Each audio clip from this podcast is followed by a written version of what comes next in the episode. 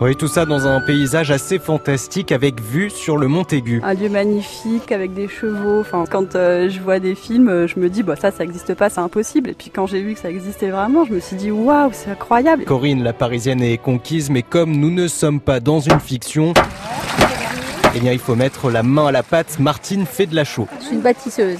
Ça va, ça fait des bras. Avant d'être ici en Mayenne à mélanger de la chaux à la main, elle a fait tout le voyage depuis les Vosges avec un but bien précis. Bah, je vais déjà en faire une petite pour mes poules.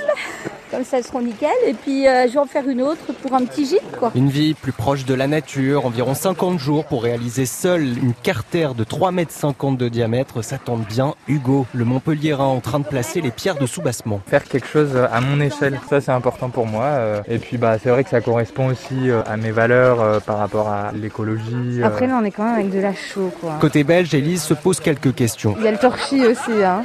Faudrait demander à Maïté. La formatrice. Ça n'a pas du tout la même solidité et du coup on peut pas faire des murs qui penchent comme ça. euh.